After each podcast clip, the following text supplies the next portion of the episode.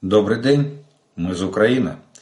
Я рад приветствовать вас на своем канале. И как обычно, мы с вами начинаем обзор оперативной обстановки за прошедшие сутки. А сегодня у нас на календаре 9 января. И, ну, наверное, можно сказать, тиха украинская ночь. Э, сегодняшняя ночь прошла без шахедно-ракетных ударов. А вот за прошедшие сутки произошло на, на линии фронта произошло 67 боевых столкновений. Всего враг нанес 55 ракетных и 22 авиационных удара. Совершил 35 обстрелов из реактивных систем залпового огня. Как по позициям наших войск, так и по населенным пунктам э, в непосредственной близости от линии боевого соприкосновения. В результате террористических атак, к сожалению, погибли и раненые есть среди гражданского населения. Разрушения получили жилые дома э, и, другая гражданская критическая инфраструктура. По данным э, пресс-службы Национальной полиции Украины, за прошедшие сутки в Украине в результате ракетно-шахедного удара погибло 4 человека и, и 38 получили ранения. Эта цифра не окончательная. Она, она, к сожалению, она, к сожалению, увеличивается, а, потому что не все обращаются сразу к медицинской помощи, ну а среди, э, среди раненых некоторые находятся в тяжелом, в тяжелом состоянии. Э, вы знаете, что кадры о попадании российской, российской ракеты в больницу в Покровске, это было, это было двое суток назад, но эти кадры сегодня облетают весь мир, когда в операционной во время операции за окном взрывается российская ракета. 11 человек погибшими было тогда, в тот налет, э, только в одном населенном пункте Покровская. Из них было пятеро детей. Авиационные удары за прошедшие сутки российские оккупанты наносили в основном в Харьковской, Луганской и Донецкой областях. А вот под артиллерийский огонь российских захватчиков попало около 130 населенных пунктов. И тут э, география э, довольно широкая, практически полная. Черниговская, Сумская, Харьковская, Луганская, Донецкая, Запорожская, Днепропетровская, Херсонская и Николаевская области. В зоне ответственности оперативно-стратегической группы войск «Север» это включается Волынское Полесское направление. Здесь оперативная обстановка остается без изменений, контролируема и стабильна.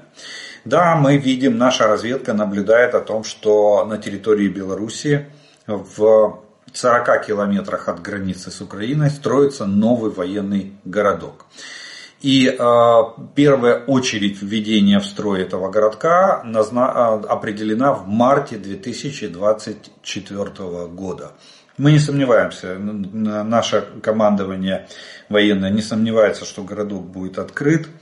Э, темпы строительства довольно активные там. Ну, в, в, в Белоруссии принято решение усилить южное оперативное командование э, на границе с Украиной. Что ж, мы будем действовать зеркально.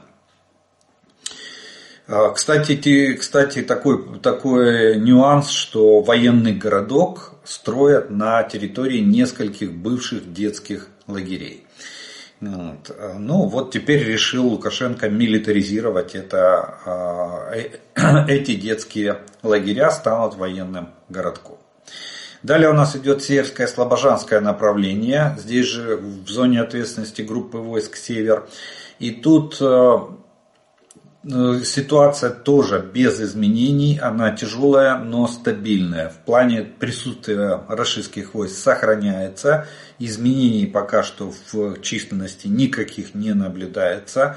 Э, происходят попытки проведения диверсионно-разведывательной деятельности на нашей территории.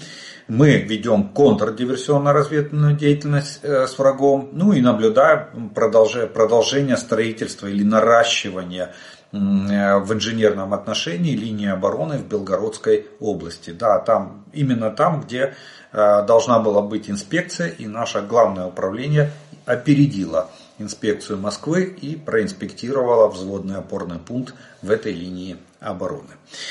Далее в зоне ответственности оперативно-стратегической группы войск Хортица на Купинском направлении. Здесь украинские защитники отбили 5 атак в районе Синьковки, линия фронта без изменения. А, враг, враг поменял полки, танковые полки, продолжает, продолжает сжечь свою технику а, о наши позиции. А все атаки, все пять атак были отбиты э, с огромными потерями. Противник откатывается, но тем не менее продолжает атаковать. Лиманское направление немножко активизировалось. Две атаки оккупантов восточнее населенного пункта Тернов. Оба безуспешные, обе с потерями. Враг отступил на исходные рубежи.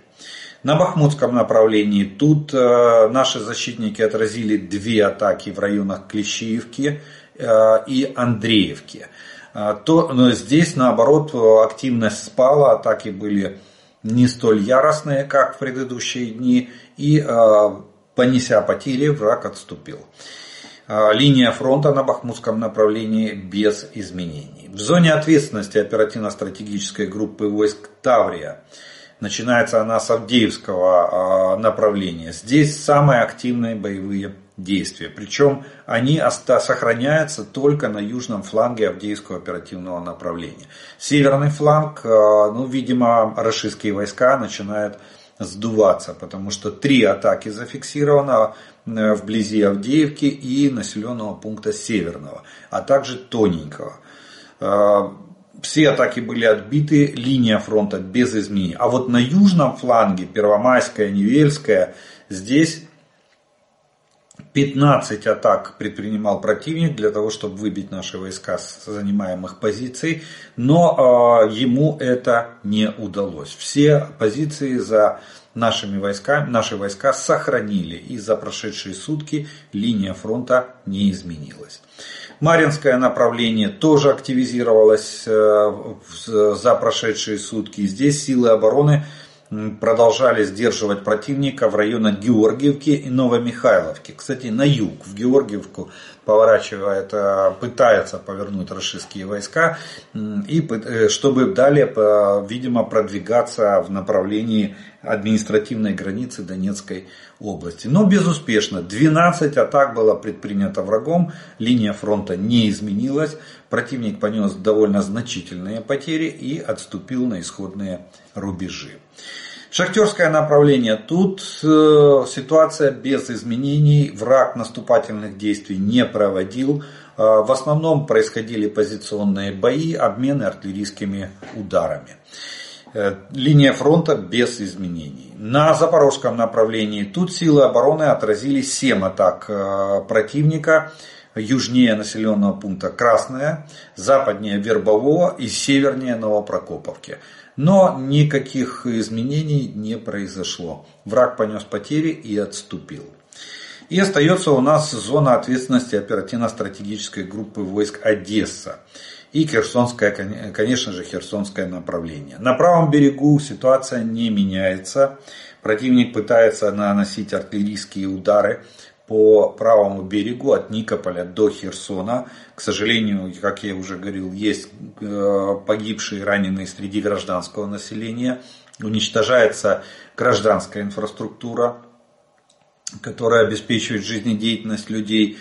Мы пытаемся вести контрбатарейную борьбу э, с артиллерией врага и продолжаем удерживать и наращивать наш плацдарм на левом берегу. 12 э, штурмов предприняли, э, предприняли российские войска за прошедшие сутки для того, чтобы для того, чтобы выбить наши войска с позиций на левом берегу. Все штурмы были безуспешными. А, враг понес потери, довольно значительные потери. Э, кстати, стала, э, стала известна информация, что какие бы там изощрения не придумывал, но э, есть перехват доклада, наша, наша разведка перехватила доклад, из которого стало известно, что даже, даже десантники из вот этой 100, 104 дивизии, вновь воссозданной, и то начинают подозревать или, или начинают прозревать, так правильнее сказать. Сейчас военная прокуратура рашистских войск э, занимается целой ротой десантников, а, по-моему, там 106-го э, полка э, воздушно-десантного, которая отказалась идти на очередной штурм. То есть они прекрасно понимают, что ну, это, это, эти действия для них в принципе смертельны. И сейчас там военная прокуратура поднимает уровень военной, воинской дисциплины в этом, в этом полку. Вот такая вот ситуация. Но тем не менее нашлись другие, 12 штурмов э, провели, безуспешно понесли огромные потери. И, кстати, та, а там бригады продолжают уходить э, на территорию Крыма с этого направления, э, который практически находится на грани потери боеспособности. Вот. А со второго эшелона из, из Российской Федерации гребут с учебных центров все, что можно еще выгрести для того, чтобы укомплектовать э, войска на, Херсонском, на левом берегу Херсонской области. За прошедшие сутки э, силами и средствами противовоздушной обороны Украины было уничтожено 18 крылатых ракет э, типа Х-101, Х-555, Х-55. Подразделения ракетных войск и артиллерии Силы обороны Украины поразили два состава боеприпасов противника. Ориентировочные потери врага за прошедшие сутки составили 820 э, оккупантов, российских оккупантов, э, это в личном составе, в технике и вооружении в танках 5 единиц, в боевых бронированных машинах 9 единиц, в артиллерийских системах 6 единиц, в реактивных системах залпового огня 1 единица – беспилотниках а, оперативно-тактического уровня 1 единица, крылатых ракет 18 единиц, автомобильной техники 10 единиц и специальной техники 5 единиц. Вот такой вот урожай собрали силы обороны Украины за прошедшие сутки на всех оперативных направлениях и на линии фронта от а, Сватова до Олешек. Ну и мы пару слов скажем а, о военно-политической обстановке, которая происходит в нашей стране и вокруг нее. Надо отметить, наверное, на... Наверное, начнем с заявления, сегодня появилось заявление о том, что а, был сбит э, вчера в ходе ходе отражения ракетно-шахетного удара был сбит шахет с реактивным двигателем, вот, э, но и, э, который долетел аж до середины Украины. Э, презентация этого шахеда была где-то несколько месяцев назад. Иран презентовал шахед с реактивом 238 да, 238 шахет, а презентовали э, и в Иране с реактивным двигателем. И там обсуждалось, что скорость его возросла до 500 км в час, но э, ввиду того, что ввиду того, что они габарит, фюзеляж сохранили практически старый, э, вес и габариты тоже постарались выдержать но а, зная, что увеличивается расход топлива на реактивном двигателе по сравнению с поршневым а, двигателем, было высказано предположение, что у него резко должна уменьшиться дальность и, возможно, уменьшится э, количество взрывчатого вещества в связи с тем, что надо размещать топлив, увеличивать топливный бак. Вот, вполне возможно. На, на данный момент э, есть два заявления. Второе это командование воздушных сил, в котором они сказали, что мы не можем не подтвердить, не опровергнуть данные по вот этому реактивному шахеду. То, что Российская Федерация красит, э, красит иранские шахеды в черный цвет, это уже как бы встречается довольно часто. А, потому что, кстати, этот 238 реактивный, он в черном цвете и карбоновый у него там а, фюзеляж или обшивка а, фюзеляжа сделана, чтобы меньше отражать электромагнитные э, волны, а, быть менее заметным для радиолокационных станций. И там было так сказано в заявлении нашего воздушного команд, было сказано очень интересно. Если у кого-то есть доказательства, пожалуйста, предъявите их. Ну, потому что мы работаем, вы знаете, мы в основном стараемся, в отличие от нашего врага, мы стараемся все подкреплять фото-видеоматериалами, доказательной базой. Но на пока, вот на данный момент, э, нету фото-видеоматериалов сбитого вот этого реактивного шахеда. Вот. Поэтому Пока этот вопрос оставляем открытым, в таком подвешенном состоянии. Будет, будет э, доказательство, значит будем обсуждать откуда и сколько, э, обговаривать откуда и сколько у расистов таких шахедов. Но я не думаю, что Иран сегодня способен так быстро запустить их в серийное производство. И самое главное, так быстро поделиться э, этими шахедами с Российской Федерацией. Как бы там Россия не изгалялась, но э, у Ирана есть свои задачи. Например, Иран снарядил 16 а, ну, сказано, кораблей э, с оружием для йеменских хуситов. Но я думаю, что судов, правильно было бы так, гражданских судов э, загрузили вооружением для йеменских хуситов, но по какой-то непонятной э, стечению обстоятельств в этом порту произошел мощный взрыв, который и уничтожил все эти 16 судов. Рвануло так, что Э, ну, в бабах было, бавовна была очень большая. В результате 16 судов с оружием для йеменских хуситов уничтожено. Так что у Ирана есть свои задачи по, э, по поставкам вооружения не только Российской Федерации. Далее, Главное управление разведки получило 100, 100 гигабайт секретных данных с российского предприятия, которое производит беспилотники «Орлан». Об этом сообщило само управление разведки. Речь идет о ООО «Специальный технологический центр», где производится и другая военная техника. В э, частности, документацию на 194 4 номенклатурных э, единиц, это чертежи, технические задания, патенты, программное обеспечение.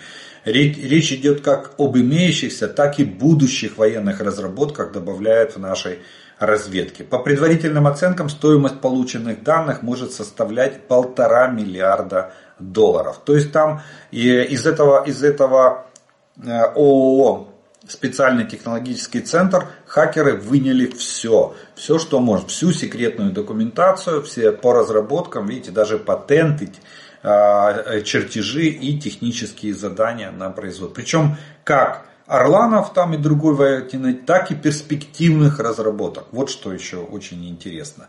Ну и а, а, там еще одна хакерская атака. Ну, уже тех хакеров связывают со службой безопасности Украины.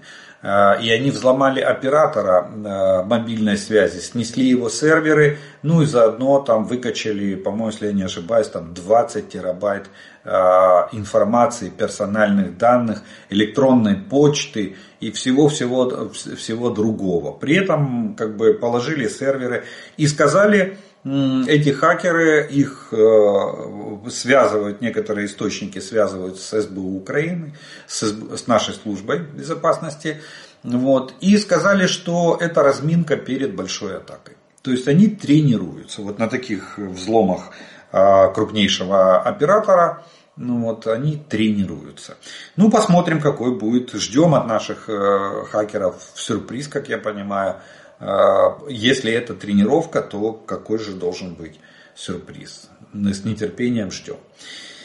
А, продолжается, продолжается эпопея с упавшими ракетами. Помните, мы с вами обговаривали, я вам рассказывал, что в Воронежской области упала ракета, взорвала. Мы еще обсуждали, задавали вопрос, а могла, не могла, как она могла там оказаться. Кстати, тоже Х-101 ракета снесла она всю улицу вдоль дороги, где упала много людей, там больше, около 20 раненых и, по-моему, 11 или 10 человек погибших.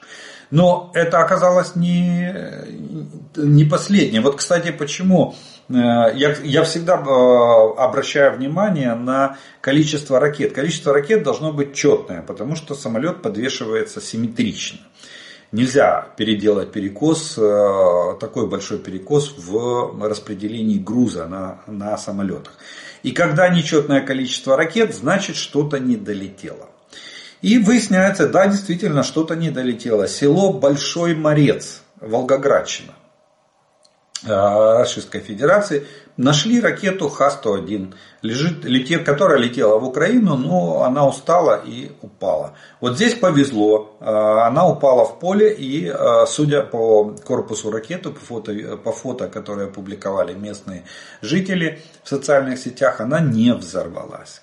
Вот. Но до Украины она не долетела.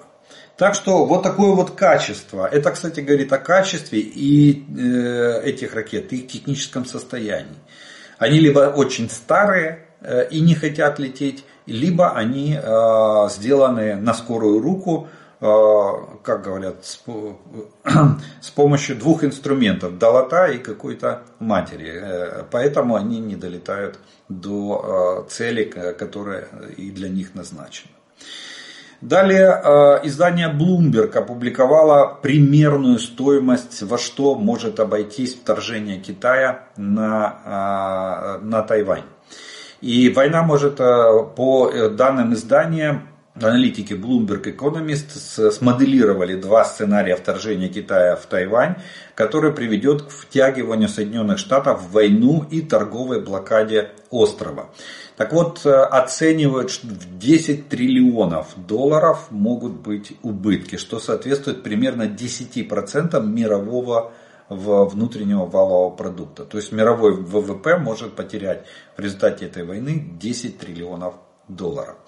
Наиболее серьезным ударом для крупных экономик мира в, этом, в, в целом станет отсутствие чипов и других полупроводников. Ну, Тайвань у нас мировой лидер по производству микрочипов. Кстати, самые лучшие считаются типы, э, чипы тайваньские. Китайские там, по-моему, на, э, на несколько порядков э, крупнее чем чипы, которые производятся на Тайване. Ну, естественно, и хуже по, по характеристикам. Вот. И, кстати, это одна из причин, почему Китай хочет э, завладеть Тайванем, потому что тогда он берет под контроль вот это мировое, мировое производство. А Соединенные Штаты, я вам рассказывал, они усиленными темпами до конца этого года должны ввести в строй, вывести на проектную мощность завод по производству микрочипов, для того, чтобы не зависеть от Тайваня. Германия сейчас строит, имеет небольшое предприятие, там мощности намного меньше, чем на Тайване, но Германия сейчас усиленными темпами строит по аналогичный завод в Чехии, чтобы не зависеть. Франция очень хотела поучаствовать в этом, просила у них Германии технологии и готовность, и выражала готовность к строительству завода на своей территории. Но Германия отказала и строит на территории Чехии. Вот такая вот идет. Так что Тайвань это очень может сильно ударить по всему, по всей мировой экономике. Не только. Конечно же, это выгодно Российской Федерации. Российская Федерация будет стараться разжигать эту войну, как мы подталкивать Китай. Но хотя я не думаю, что Китай настолько настолько недальновидный, и Россия имеет какие-то возможности влиять на решение Си Цзепиня в этом плане. Он же тоже не глупый человек и понимает те риски, которые несут для китайской экономики. А, потому что противостояние с США на поле боя, ну, во-первых, закроет американский рынок. 35% китайского ВВП просто исчезнут а, как таковые в небытие. А, канут в лету, можно так даже сказать. Поэтому посмотрим. А, вот, такой, вот такие вот, э, ну, скажу так, что шокирующие цифры опубликовали аналитики издания Bloomberg Economist, а, моделируя вторжение, сценарий вторжения Китая, вооруженного вторжения Китая на, на остров Тайвань. Далее Франция. Франция заявила о том, что поста, готова поставить Украине, может точнее поставить Украине 85 крылатых ракет «Скальп». А, об этом Ле Фигара пишет. Э, ну, для нас это опять же к вопросу поставок вооружений. Не, они, может быть, немножко и притормозились, чуть-чуть просели, но все равно они идут. И Олаф Шольц тут же призывает, призвал другие страны Европейского Союза оказать больше помощи Украины в военно-техническом плане. Так что Европа должна продемонстрировать, заявил Шольц, что она твердо стоит на стороне Украины, стороне свободы, стороне международного права и европейских ценностей, подчеркнул Олаф Шольц. Э, вот, э, вот такая вот позиция. То есть э, и мы ждем, да, сейчас там уже как бы идет, идет подготовка, упоминается уже опять база Рамштайн в Германии, так что мы ждем, что в скором времени, возможно, объявят о, о сроках проведения, о дате проведения, точнее, заседания в формате Рамштайн. К этому времени, возможно, возможно, будет подвижка в плане выделения финансов для обеспечения военной технической помощи со стороны Соединенных Штатов. Кстати, в Соединенных Штатах прошла очень важная встреча с э, промышленниками, в Белом доме прошла встреча с промышленниками Соединенных Штатов.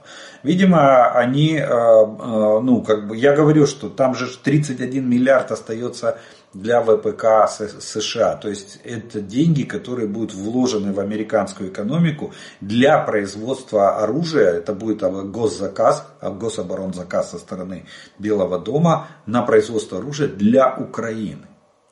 А им же, ну, как бы по большому счету, им главное, чтобы было, был контракт и он был оплачен. Так что, э, я, как, и, как и предполагалось, промышленники будут главными лоббистами продвижения голосования по вот этому законопроекту на выделение военно-технической помощи Украине, Израиле, Тайваню, опять же, в свете того, что опубликовал Bloomberg, то, что я вам только что говорил во сколько может обойтись вторжение.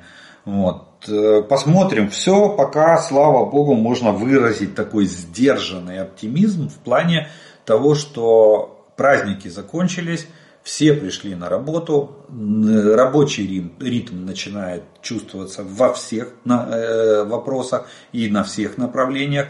Вот. Поэтому ожидаем, ожидаем позитивных решений по интересующих нам, на, нас вопросов.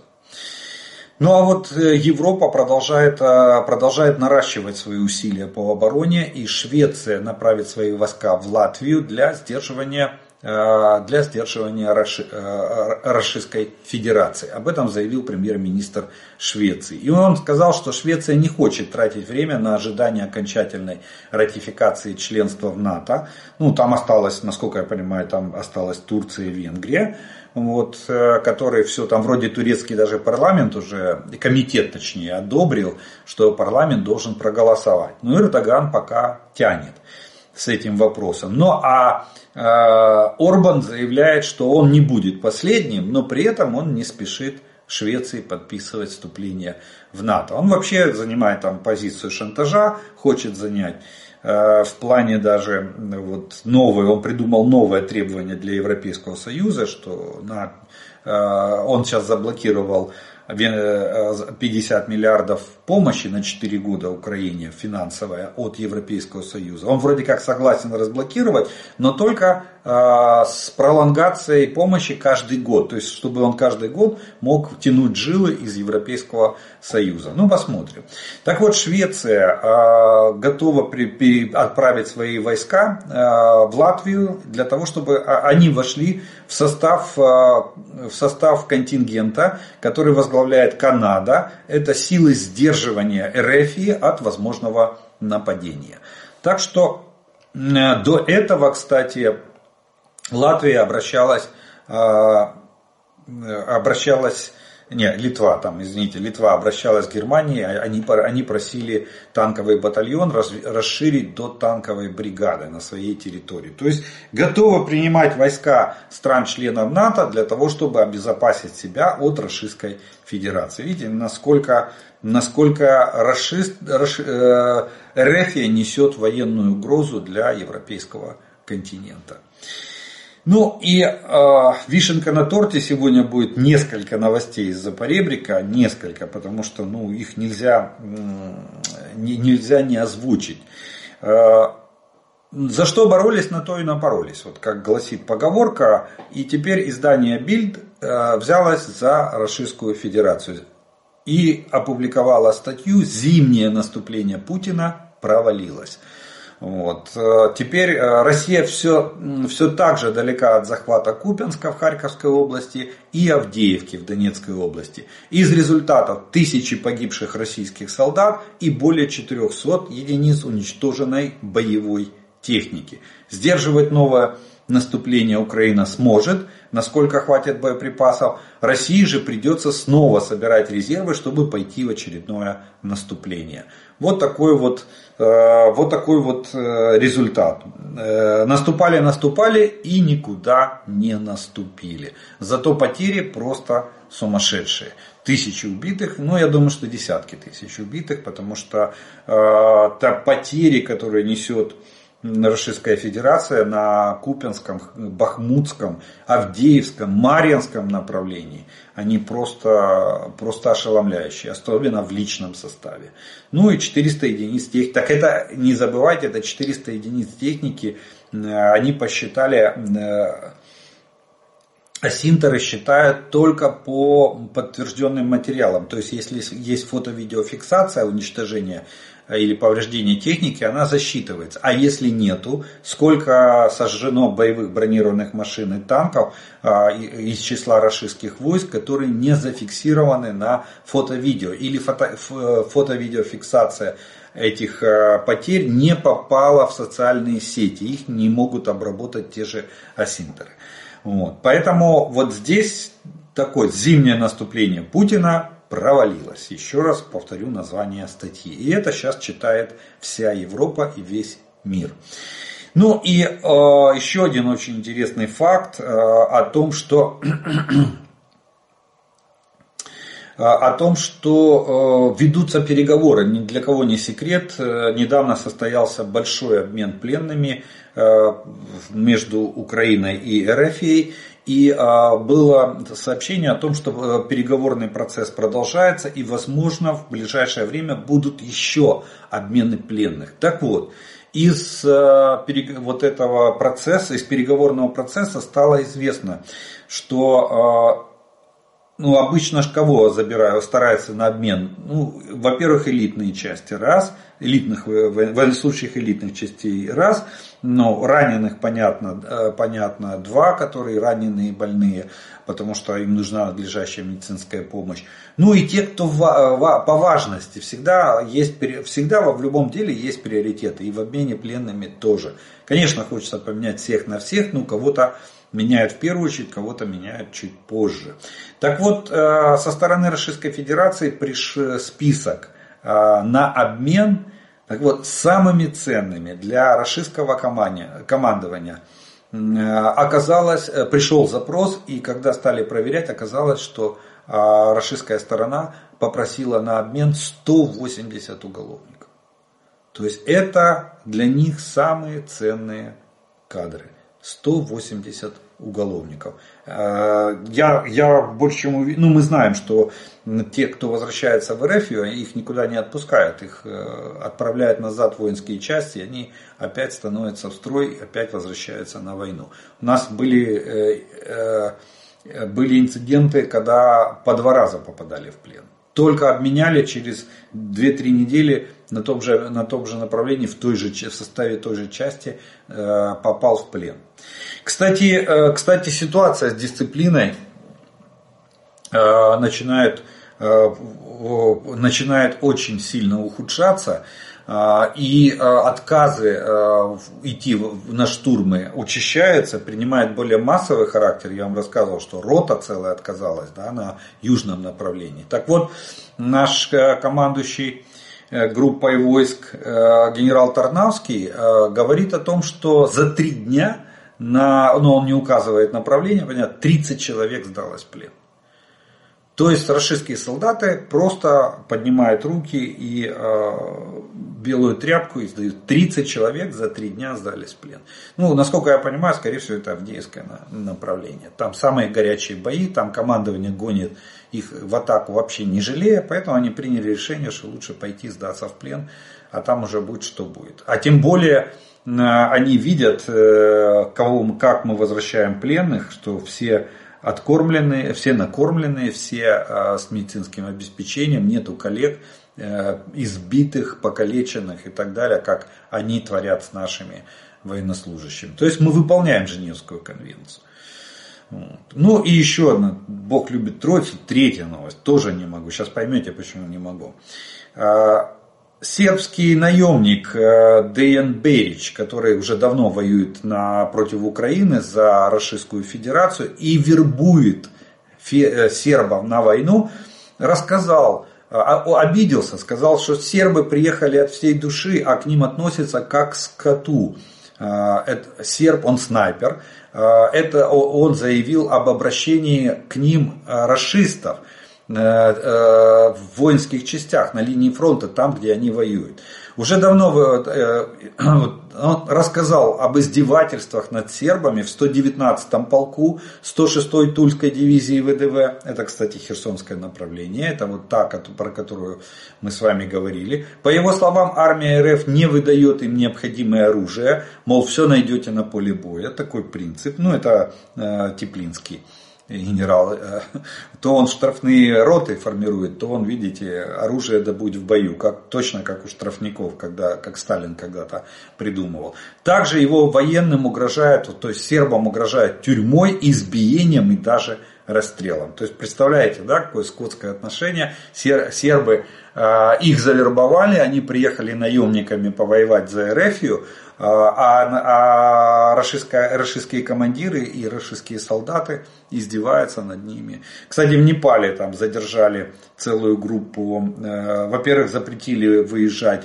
гражданам Непала в, в РФЮ, потому что там они их по, по туристическим визам нанимают и везут на войну в Украину. И, по-моему, 8 человек задержали власти Непала. Это вербовщиков, которые отправляли по туристическим визам граждан Непала в Украину на воевать против против нас за Российскую Федерацию. Видите, не хватает э, моб ресурса в Российской Федерации, не, нету, собирает где попало. Перед этим такой же скандал был на Кубе, тоже там арестовывали местные власти э, вербовщиков, в том числе из Российской Федерации, и вербовали кубинцев на войну э, против Украины в состав российской армии. Вот теперь такой же скандал в Непале. Ну что ж, на этом мы с вами э, первую часть нашего обзора закончим. Это военную, военно-политическую обстановку. И э, я по традиции делаю паузу. Вас по традиции приглашаю подписаться на мой канал, те, кто еще не подписан. К те, кто смотрит это видео, поставьте, пожалуйста, ему лайк. И э, через некоторое время мы с вами продолжим.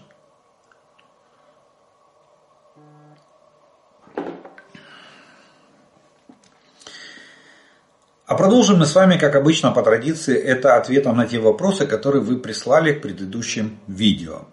И первый вопрос сегодняшнего дня будет следующий. ЗРК С-300 предназначен для борьбы с баллистическими целями. Почему об этом постоянно умалчивают? Я объясню почему. ЗРК С-300 это советская разработка времен Холодной войны. А, да, действительно, ЗРК С-300 это был первый ну, тогда говорили в Советском Союзе, отечественный а, комплекс, который имел возможность борьбы с баллистическими целями. На сегодняшний день, несмотря там, на различные степени модернизации, несмотря на то, что ЗРК С-300 лег в основу С-400, Триумф, и дальше тоже они там называют его С-500, не помню название, вспомню, назову, э, которые они там вот-вот уже должны там с конвейера начать сходить сотнями штук, ну уже который год мы, мы это ждем. Так вот, э, да, действительно он имеет возможность борьбы с баллистическими целями, но коэффициент, этот самый, коэффициент эффективности применения этих комплексов С-300, С-400 по баллистическим целям составляет Э, порядка 30, 30%, э, то есть 0,3 коэффициент. Три ракеты, одна цель. Для баллистики это, это ничто. Потому что ну, скорость баллистики, вы же понимаете, она, на уровне, она идет со сверхзвуковой скоростью. И э, просто не успевает этот комплекс выпустить, даже, даже иногда одну ракету не успевает выпустить по баллистической цели. Не то, что три ракеты, одна цель.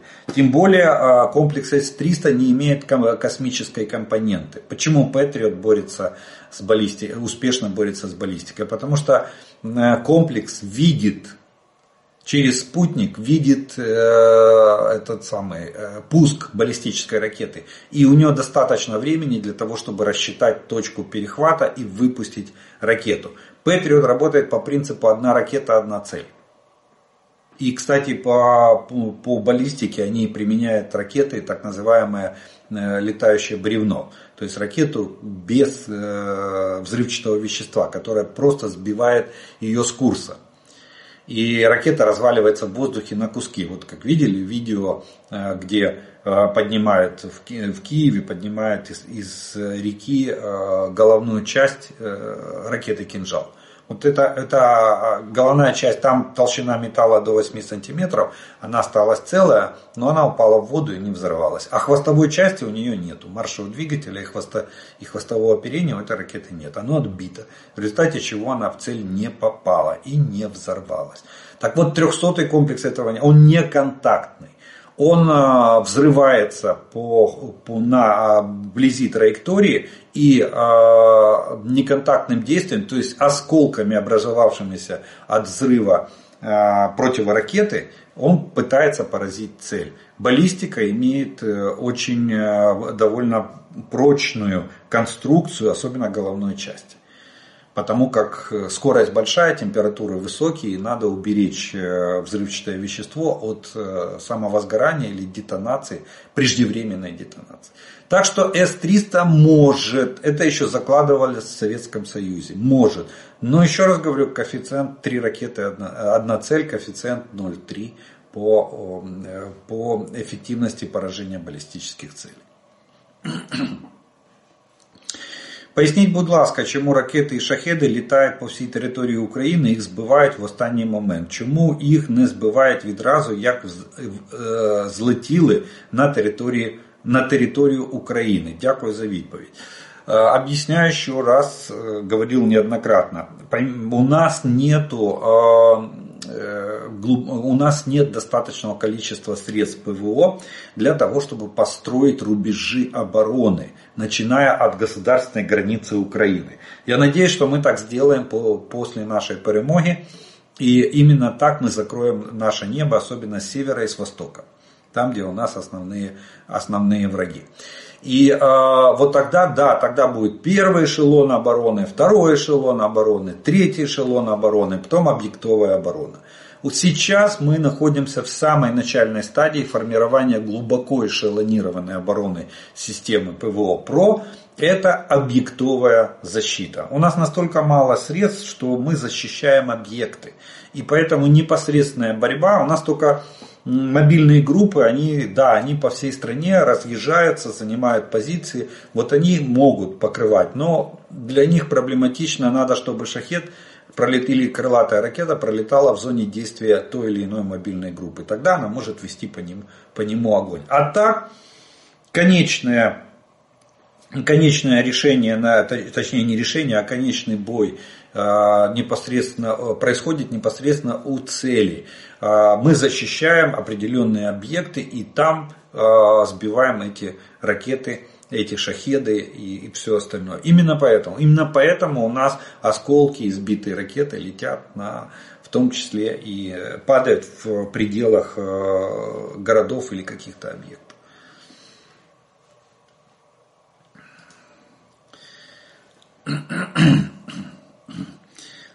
А, Олег, а будут ли понтонный мост э, проверять на наличие скрытого взрывчатого вещества. Уж больно это похоже на троянского коня в современной интерпретации.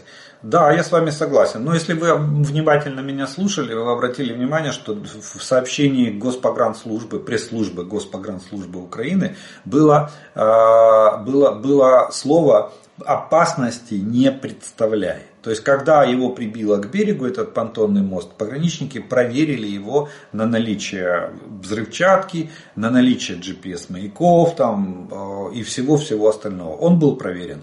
Поэтому, э, когда убедились, что он угрозы не несет, тогда и было сделано сообщение о том, что вот приплыл мост и будет передан и использован, точнее, далее оприходован и использован далее по назначению. Поэтому в этом плане можете не не переживать. Боевой опыт наших, в том числе и пограничников, я не думаю, что они так легко и непринужденно отнеслись к, к тому, что к тому, чтобы не проверить вот этот понтонный мост, который прибило, на предмет опасности. Думаю, это было сделано в первую очередь. Противорадиолокационная ракета ХАРМ может поразить разведывательные самолеты Ил-20 и А-50. К сожалению, нет. Это ракета класса воздух-земля. То есть эта ракета применяется по неподвижным целям, которые ярко выражены и имеют определенную радиолокационную сигнатуру. Вот. Поэтому э, по воздушным целям она, естественно, не применяется. Кстати, ну, самолеты могут сбиваться обыкновенными ракетами класса воздух-воздух э, с осколочно-фугасными головными частями или с э, головками самонаведения. Так что если Ил-20, Ил-50 или А-50 находятся в воздухе, то э, тогда по ним работает истребительная авиация и сбивает их. Или э, системы ПВО, которые находятся на земле, если эти самолеты попадают в их зону э, поражения. А так, а хармы нет. Харм это воздух-земля и по неподвижной цели. Э, вы категорически, э, вопрос, Олег, вы категорически не правы, что ВСУ нужно удерживать плацдарм в Херсонской области на левом берегу Днепра. Объясняю почему. Плацдарм есть смысл удерживать, если есть силы и возможности наступать далее. А где у Украины силы и возможности наступать? Украина сейчас в обороне по всему фронту. США замедлили помощь. Новое вооружение от Европы поставляется не в тех масштабах, чтобы атаковать. И этот плацдарм россияне через пару месяцев сотрут с лица земли своей артой. Так что ВСУ впустую пускает войска в расход на этом плацдарме. Ну, вы глуб... я вам ответ скажу, вы глубоко не правы, потому что если, если бы не было, поверьте, если бы не было смысла, то вооруженные силы Украины не осуществляли бы там операцию с этим плацдармом. Там нет оборонительных рубежей для российской армии. Первый оборонительный рубеж российской армии начинается на, по урезу воды, которая, которая дошла э, в результате подрыва Каховской ГЭС. Кстати, они ГЭС именно подорвали потому, чтобы предотвратить наше возможное, возможное форсирование Днепра в районе Херсона. Именно, именно это уже на сегодняшний день наша разведка об этом как бы знает и нашла этому подтверждение. И именно это обстоятельство вынудило российское командование подорвать Каховскую ГЭС, пойти на такой шаг. Хотя он был безумным. Они смыли свои укрепления, но при этом они отложили, не дали возможности нашим войскам в летний период а, организовать форсирование Днепра. А потом сход воды ось ближе к осени и э, начало сезона дождей тоже не дали такой возможности. Сейчас такая возможность есть. Мы прекрасно его удерживаем. А, по артиллерии у нас там преимущество. По авиации э, мы закрыли небо над э, этими над этим плацдармом, уже который, который уже неделю не применяется тактическая авиация на Херсонском направлении. Так что я думаю, что э, Генштаб прекрасно все понимает и э, поверьте, у нас э, если, если бы это было бесполезно, то мы бы этот плацдарм не удерживали. Здравствуйте, Олег. Э, помогут ли F-16 бороться с баллистическими ракетами? Нет, F-16 с баллистикой бороться не помогут. F-16 помогут бороться с э, крылатыми ракетами и шахедами. А, они могут работать в паре с э, комплексом F, этот самый, Patriot, причем они могут работать и в обе стороны. И они могут работать как дополнительная радиолокационная станция, потому что бортовой радар F-16 видит э, далеко и высоко, вот, и он может давать целеуказания комплексу Patriot, то есть обнаруживать летящие воздушные цели и давать комплексу Patriot целеуказания. В том числе и подсвечивать баллистику. В этом случае. А вот э, но э, по, по баллистике там как бы вопросы, чтобы самолет увидел. Вероятность того, что э, он успеет засечь и обработать, очень низкая. А вот а комплекс Patriot может давать целеуказания самолету F-16 для борьбы с шахедами и крылатыми ракетами. А вот с баллистикой, к сожалению, F-16 не, не борется. Здесь э, именно спарринг спутника и Патриота дают на наилучший эффект, что мы с вами убеждаемся. Э, здравствуйте. Почему ПТУР НУРС это классифицируется как ракета, а ГРАД Альха это реактивный снаряд? Ведь и там, и там двигатель, толкающий э, взрывчатое э, вещество. В чем разница? По какому принципу классификация? Кстати, НУРС нет. Не классифицируется как ракета. Э, он так и расшифровывается. Неуправляемый реактивный снаряд. Так что НУРСы не, к ракетам не относятся. ПТУР противотанковая, э, э, противотанковая управляемая ракета. ПТРК противотанковый управляемый ракетный комплекс. Ракета, потому что ПТУР управляемый. Грады Альха, они не управляемы. Они могут быть высоко... Альха может быть высокоточным, это корректируемый боеприпас, но не ракета. Сегодня по огневым возможностям Альха может приравниваться к э, тактическому ракетному комплексу. Вот. Но обычно, смотрите, как таковой нет градации четкой, вы не найдете нигде. И не найдете нигде, самое главное, не найдете нигде границу, где вот переход ракета, где, а где снаряд. Но действительно принцип работы одинаковый. Реактивный двигатель, что там, что там. Единственное, что все, что вот вы перечислили, Нурсы, как я уже сказал, Грады и там ураганы, мы еще забыли, реактивные снаряды, системы. А, у нас есть Смерч советский еще старый, есть Альха, э, боеприпас новый. Это все снаряды. Ракета вообще-то начинается слово ракета, э, ну птуры они изначально. А, а первые, кстати, были птурсы снаряды, управляемые снаряды, так называлось. Потом, когда а, все шло к более совершенствованию, их переименовали в а, ракетные комплексы, управляемые ракетные ПТРК, они стали называться. И ПТУРы стали а, применяться, ракеты. То есть это управляемая ракета на всем участке траектории, которая борется с танками. Вот такую дали классификацию. А вообще считается по габаритным размерам ну, больший диаметр, где-то от, от 500 миллиметров начинается диаметр различных типов ракет, э, длина ее, э, вес головной э, части, то есть боезаряд. В снаряде там допустим, даже в той же Альхе, там, ну, 100 с чем-то, 130 килограмм взрывчатки, вот. В Хаймарс э, снаряде, кстати, Хаймарсы э, Российская Федерация называет ракетами их, ну, наверное, чтобы поднять свою значимость и постоянно врут, что они их сбивают, хотя у них нет, это реактивный снаряд, его сби, э, нету средств ПВО, которые бы могли сбивать реактивные снаряды в составе вооруженных сил РФ. Вот. Так что Э, такой четкой, четкого определения, что является снарядом, что является ракетой, нет. Есть переходное какое-то понятие, что до какого-то там вот 300 миллиметров альха э, и неуправляемая, даже корректируемая, это снаряд. А, допустим, уже если брать атакумс, да, то это или точка У, допустим, точка У, э, больше 500 миллиметров диаметр ракеты, длина там 6 6 метров, Э, э, даль... Э, хотя дальность меньше, чем у Альхи, 110 километров всего лишь. Вот. Но это уже, это уже ракета.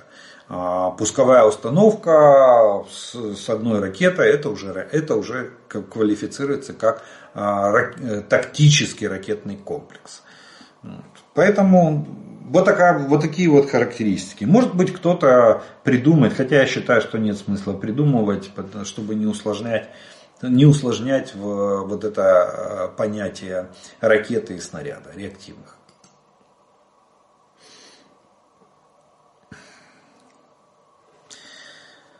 А, так, это уже был. Разъясните, пожалуйста, моменты с э, активной броней на танках. Почему на некоторых танках она есть, а на других ее нет? Например, я не видел активной брони ни на Леопардах, ни на Абрамсах, ни на Челленджерах. Почему? Потому что они нам поставили ее, их без этой активной брони. Но на сегодняшний день наши предприятия, мы дорабатываем эти танки и устанавливаем на них свою, свои комплекты активной защиты. А, так что это не проблема. Они просто принято решение было поставить нам вот в таком исполнении, без активной защиты. Кстати, Соединенные Штаты даже сняли броню с объединенного урана э, с танков Абрамс, которые передавались Украине. А Германия на первых этапах поставляла нам танки в неполной комплектации по электронике, по электронной начинке, которую может нести на себе, допустим, Леопард 2 версии А6 или версии А4. То есть э, это была не, последняя, не последний вариант модернизации той или иной версии танка Леопард 2. Это, это, это связано с особенностями тех стран-поставщиков. Но мы эту проблему решаем. Э, есть уже фото, фото, где челленджеры, я видел леопарды, уже с комплектом активной защиты, установленным нашими оборонными предприятиями. Так что э, мы наращиваем их э, живучесть на поле, на поле боя.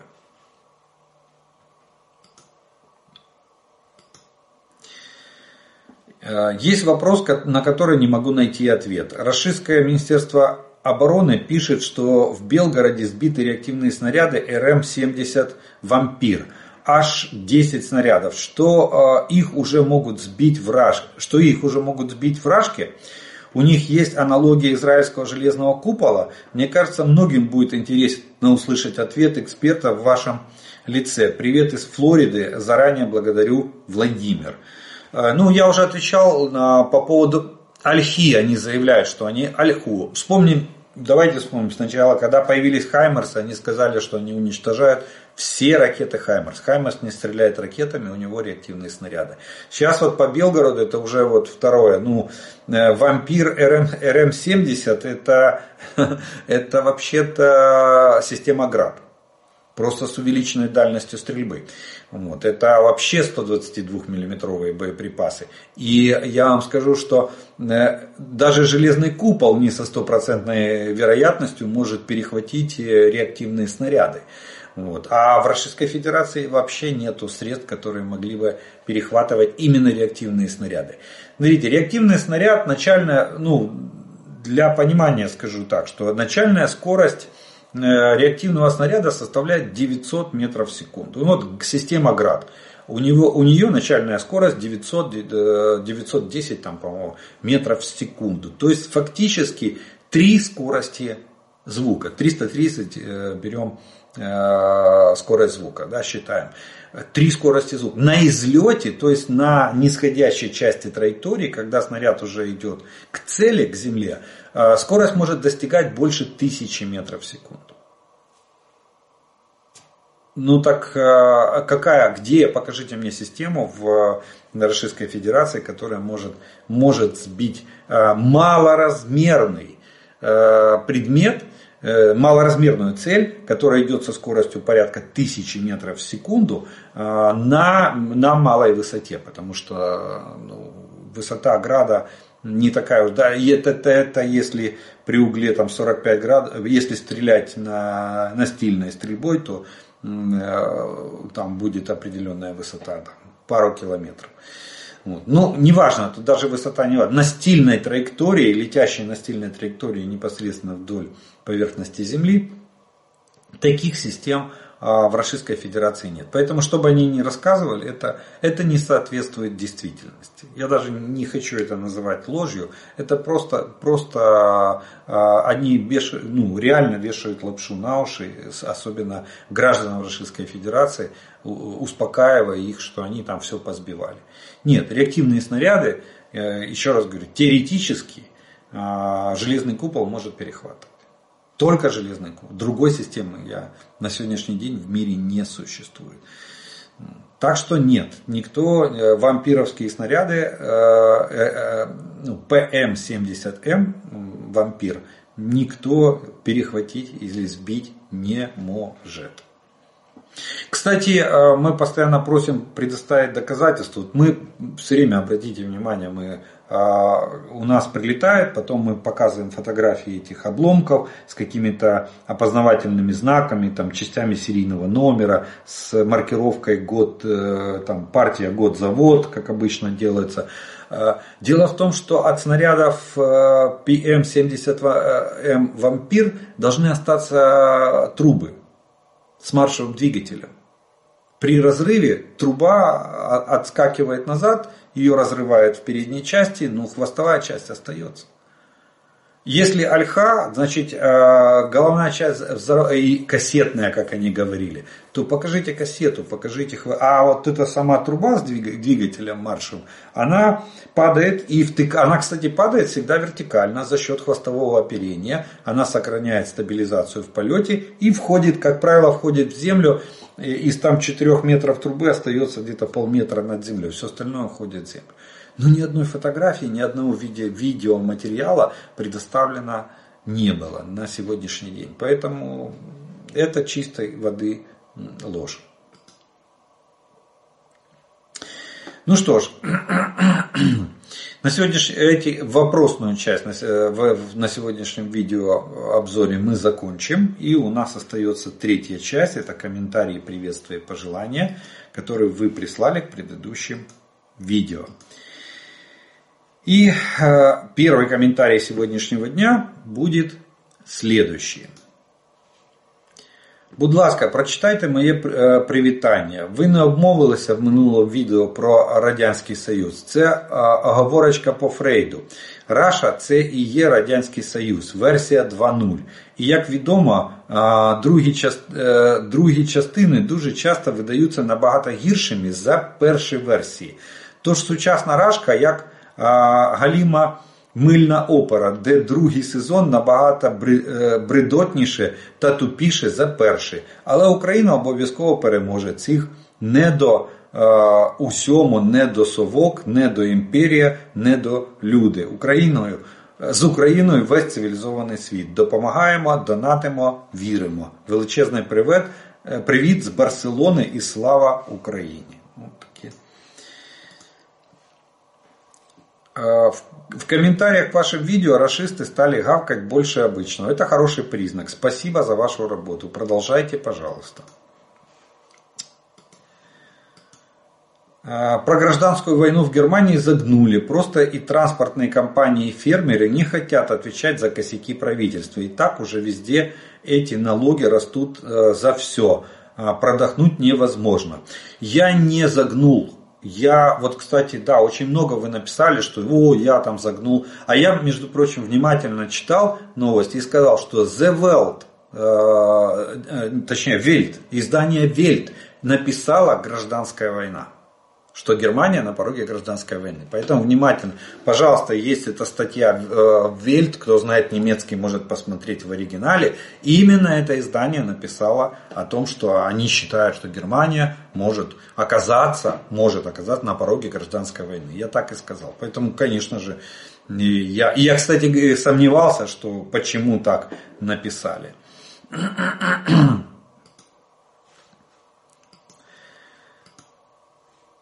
Хочу прокомментировать забастовку фермеров. Я живу в Германии и могу сказать, что эта забастовка ничего общего с польской не имеет. В Германии действительно фермеры получают копейки за их продукцию. Кстати, в Германии самые низкие цены на продукты питания в Европе. Некоторые даже э, ниже, в Укра... э, в... чем в Украине.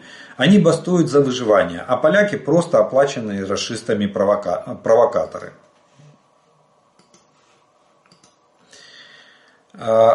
Я не знімаю, я не займаю нічию зі сторін, але ви сказали, що швачна фабрика не є військовим об'єктом. Я не знаю, як зараз, але у часи СРСР швачна фабрика Е, завжди мала статус тилового військового призначення. Росіяни то розум е, не змінили, хоча, звісно, швачна фабрика може виготовляти продукцію до війська. Тому казати, що це суто цивільний об'єкт, мабуть, недоречно.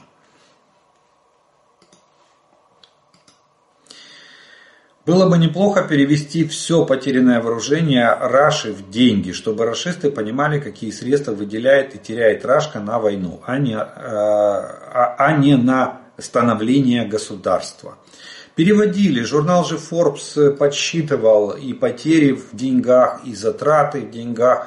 Ну им до лампочки, они готовы лаптем щи хлебать, лишь бы врага победить. Вот, как, вот такое, такая ментальность, такую, так воспитал Путин не одно поколение. Как э, говорил, шутил когда-то их, их же юморист Галкин, что в, в России не осталось поколения, которое... Э, а, он сказал, в России не осталось котов, которые родились э, вне эпоху Путина. Вот, даже, даже вот так он пошутил. Так что там ни одно поколение выросло именно на такой, что э, будем голые боссы, но на оборону отдадим все. Поэтому им деньги считать, на, мой взгляд, нет смысла. Казахи за Украину. Слава Украине. Украине. Победы вам. Спасибо, казахи. Все народы хотят жить не хуже, чем их соседи, и только россияне хотят, чтобы их соседи жили не лучше, чем они. А, так, Мое утро начинается с ваших слов. Добрый день, мы из Украины. Мельбурн, Австралия. А, ну да, у нас ночь, у вас утро. ТАСС. Э, подмосковный Подольск заявил, что если до завтра не дадут а, отопления, он уйдет в НАТО. Да, Байден верни тепло. Это мем социальных сетей в РФ. Фронтовые сводки с фронта а, борьбы героических военнослужащих вооруженных сил Украины с войсками агрессора а, России вселяют в нас военнослужащих ВС РФ, отказавшихся участвовать и не участвующих в агрессивной захватнической войне нашей страны. А, России, уверенность в победе народа и действующих военнослужащих э, ЗСУ и изгнание войск агрессора, агрессора России с законно установленной территории суверенной э, государства Украина.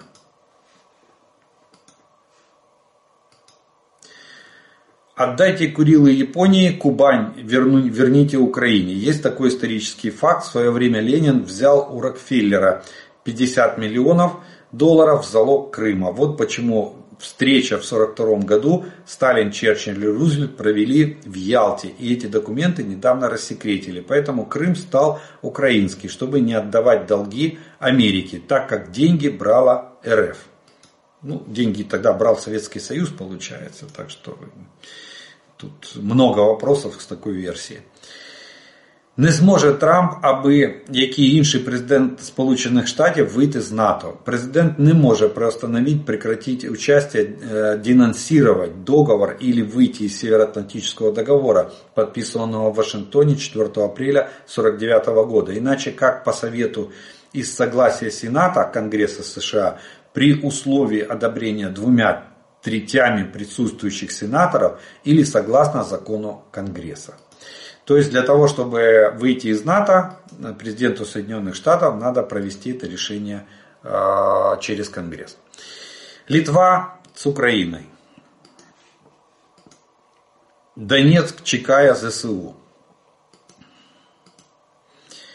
За 23 года Путину на России можно было создать добрую, баснословную, богатую, культурную и свободную Россию. Десятки стран хотели бы выучить русский язык, чтобы дружить и торговать с ней. Вместо этого они украли в стране все, что не приварено дуговой сваркой и не прикручено 7-метровыми нарезными болтами. Взамен они создали монстра, который попытался на, наделать оружие, чтобы прибить всех, кто не хочет его любить. Это очень хорошо организованная преступная группировка. Э, Амулехты, утренняя газета, ежедневная газета Финляндии. Статья про, про Россию от 4.01.24 года. Московская область очень бедная, а если проехать чуть глубже от Москвы и Московской области, то вы увидите не бедность, а нищету. И не потому, что не хотят, а потому, что нет работы, зарплаты мизерные. Так что русские там не бедные, русские нищие. Спустите, спустите в власть имущих с небес на землю. Они живут в параллельном мире. Наши финские предки выстояли, выстояли себе свободу от русского завшивленного мира. Вот так пишет финская газета от 4 января. А, Понтон сам приплыл, его каждый миллиметр надо проверить, фокус, чтобы э, не получился, могут ракету навести, пожалуйста. Я именно, ну, я об этом говорил, думаю, что именно так и сделано. Россия не смогла войти в топ крупнейших торговых партнеров Китая. Для Китая Россия экономический карлик. На РФ приходится лишь 3,3 процента китайского экспорта. В 4 раза меньше, чем Китай продает в Европейский Союз. И в 3-3 раза меньше, чем в Соединенные Штаты Америки. 24 февраля 22 Киев за 3 дня, Львов за неделю. 8 января 24 Воронежская область а, готова принять детей беженцев из Белгорода, обл. администрация. Да, хороший такой шаг назад. Пошли вторые сутки, как э, замерзшие пятый день жители Подмосковья ржут над устраненной за три часа аварией в Киеве. Ну что ж, вот на такой юмористической ноте из Подмосковья мы с вами закончим сегодняшний обзор по оперативной обстановке за прошедшие сутки. Я благодарю вас за ваше внимание, ваше время, что вы досмотрели до этого момента. Как всегда, по традиции приглашаю подписаться на мой канал те, кто еще не подписан. Те, кто смотрит это видео, пожалуйста, поставьте ему лайк. Тогда его смогут увидеть как можно больше людей. От себя добавлю слова благодарности спонсорам и тем, кто помогает моему каналу. Ну а ми з вами продовжуємо вірити в Сили оборони України. Перемога наша, слава Україні!